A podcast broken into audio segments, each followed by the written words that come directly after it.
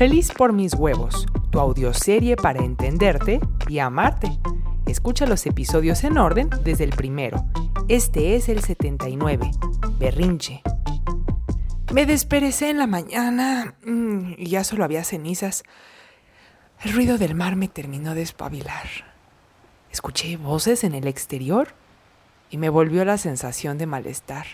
Estaba yo en un funk, ¿sabes? No querer saber nada de nadie ni nada. Has de creer que soy toda mágica y que los cuentos brotan de mi boca como saliva cuando hablas con entusiasmo. Pues sí, pero hoy es uno de esos días en los que nada más estás pensando por qué el David tarda tanto en venir y si mejor debí quedarme con Bruno. Ah, ¿Has notado que cuando no tienes algo que te apasione en tu vida, dan ganas de que otros te pongan atención? ¡Auch! Lo dije, pero hablo de mí me refiero a nosotras. ¡Ay! Estiré hasta los dedos de los pies.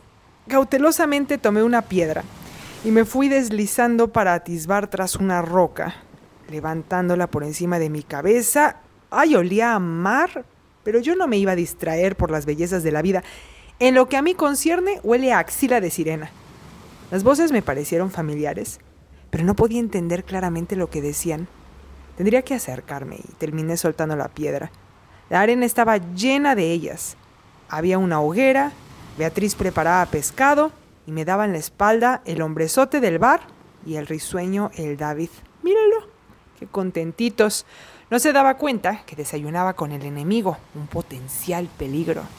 Me senté entre ellos, guardándome mis comentarios, solamente apretando los dientes y tensando la boca en ese mohín que arruina Navidades. ¿De qué hablan? Quise subirme a la ola. Por todos los medios traté de convencerme de que si el David estaba conviviendo con este tipejo es porque de alguna manera lo había aprobado.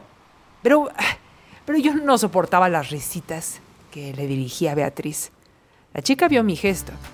El que en pan piensa, hambre tiene. Me soltó en la cara. Yo me la quería comer viva. ¿Cómo? ¿Cómo estaban logrando entenderse, eh? Tampoco me era claro. Suponía que el cerebro de El David era una especie de piedra de roseta que trabaja prodigiosamente comparando las etimologías de todas las lenguas, como en la película donde Antonio Banderas entiende a los bárbaros tras observarlos largamente. Pero esto no es Trece Guerreros. Yo exigía algunas explicaciones. ¿Y qué te dijo el especialista?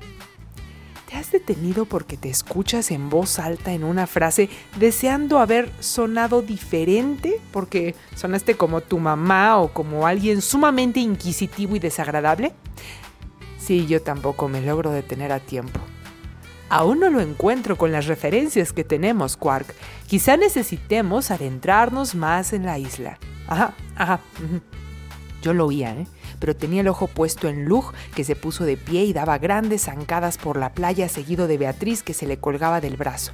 En cierto punto, la tomó de la cintura y la levantó en vilo para girar con ella. ¡Ay, por favor, esto es ridículo! ¿Acaso tienes celos, Quark? ¿Qué? ¿Qué te pasa? Claramente sentía bajar mi dopamina y con ella se me fue toda mi congruencia y lógica mi serotonina estaba desequilibrada, mientras que subían la vasopresina, la anandamida y el óxido nitroso. Es decir, yo estaba a punto de hacer una escenita. Pero ¿de dónde venía todo esto? Afuera, Betty estaba siendo feliz, el David estaba haciendo... el David, y yo estaba haciendo chaquetas mentales. Las cosas que más imaginaba producían en mis neurotransmisores eh, algo como que se pusieran como locos. Pero era solo mi imaginación. Así como la cenicienta en los huesos ve obesidad donde no la hay, yo tenía en mente peligros. Peligros que solo ocurren en mi cabeza. Mientras Betty y su peor es nada giraban como tórtolos, mi imaginación me mostraba que aquel ogro se iba a comer a la princesita. Y no me gustaba. Todo el cuento estaba en mi cabeza. Ah, respiré porque algunas de ustedes dicen que porque siempre ando estresada. Dediqué una sonrisa débil a el David. Bueno, ¿y de cuándo acá do you speak English? Todos los idiomas se pueden sentir familiares si escuchas queriendo entender, pero tú escuchas queriendo hablar. Me mordí el labio. Whatever, man, whatever. Me encogí de hombros. ¿Cómo vamos a encontrar al experto en fósiles? Me propuso que marcháramos juntos y, por supuesto, dije a Betty, tú vienes conmigo. Alguien tiene que alistar todo para la noche. Tú vienes conmigo. Back off, dude, le dije a Lug, pero siguió avanzando como perrito faldero detrás de nosotros, específicamente de Betty. Pues, decirle que no nos siga, no creo que lo entienda. No creo que lo entienda. Al parecer ya se habían puesto de acuerdo. Por lo que veo, soy la víctima en mi propio cuento. Un persa, una hispana, un bárbaro escocés, un hada y un ratón entran a un bar. Y el cantinero les dice, no se admiten animales. Volteo a ver a Lug, pero te juro que no lo hice intencionalmente. Más bien, quería darle a entender que si alguien se iba a sacrificar llevándose a la señorita cenizas afuera, tendría que ser él. Deja, yo espero. Eh, y Luke seguía a Beatriz. ¡No! Ah, ah, ah, no hallaba la combinación adecuada para no dejarlos solos. Me entró el pánico y en medio de eso, ay, simplemente imaginé que hablaba con la fuente. Sé que no me responde siempre, pero dice que siempre está. Solo la imaginé y pronuncié en mi mente. Soy buena encontrando finales felices. ¡A huevo! Soy experta en finales felices. Aquí hay un final feliz. De repente, algo se movió dentro de mí, como un impulso inspirado. Yo me quedo con señorita Cenizas y Lug y ustedes dos averigüen.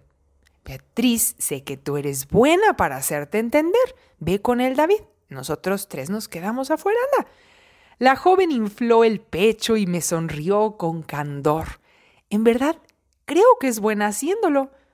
Quizá pasó tanto tiempo indicándole lo que no puede hacer que olvido resaltar todo lo que hace bien.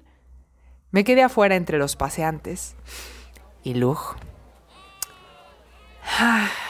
¿Y tu espada es muy antigua? Le dije en inglés.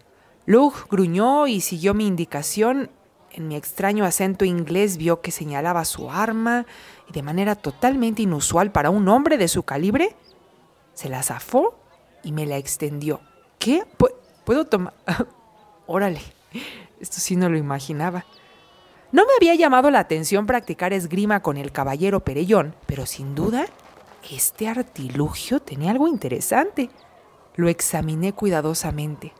Era de bronce, como el cabello de su portador empuñadura corta y menos de un metro de largo. Parecía una reliquia de antes de Cristo. ¿Cómo podía tenerla o por qué? Es algo que no sabría, porque nos lo impedía el acento y también mis ganas de hacerle conversación. Algo vieja, ¿no? Me burlé, porque no sé ni cuántos años tiene este tipo, pero aquí y en China la brecha generacional entre él y Beatriz es inmensa. Bueno, quizá no en China, puesto que sus emperadores tienen un abanico de consortes con edades diversas. O el rey Salomón tenía 700 esposas en un rango de edades tremendo. Bueno, pues yo solo estaba inventándome razones para estar a disgusto con Lug. Oye, Lug, le dije, luego me enseñas a blandir este artefacto. No sé si me entendió, pero me recibió el arma de vuelta y le enfundó antes de seguir mirando hacia la puerta de la taberna, esperando que salieran. Salieron de repente. ¿Qué pasó? Venía Beatriz cabizbaja. El mentado caballero que buscábamos había muerto semanas atrás de difteria. ¿O de sífilis? Ay, no sé, está regacho el renacimiento. No todo es capillas y davides encuerados. Pateé un guijarro en el suelo frustrada. ¡Ay, por qué nunca salen las cosas como quiero!